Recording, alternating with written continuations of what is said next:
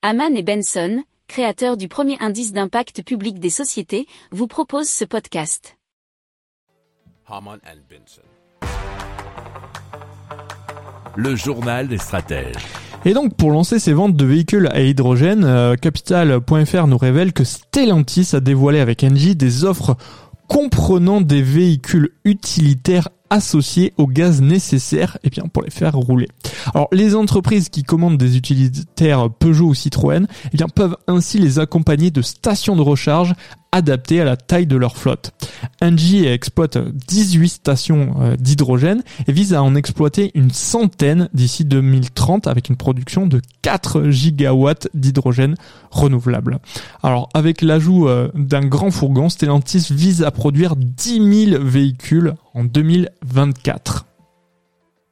Si vous aimez cette revue de presse, vous pouvez euh, vous abonner gratuitement à notre newsletter qui s'appelle La lettre des stratèges, LLDS, qui relate, et cela gratuitement, hein, du lundi au vendredi, l'actualité économique, technologique, énergétique, mais aussi de l'hydrogène, et puis de tout ce qu'on trouvera super intéressant pour votre vie.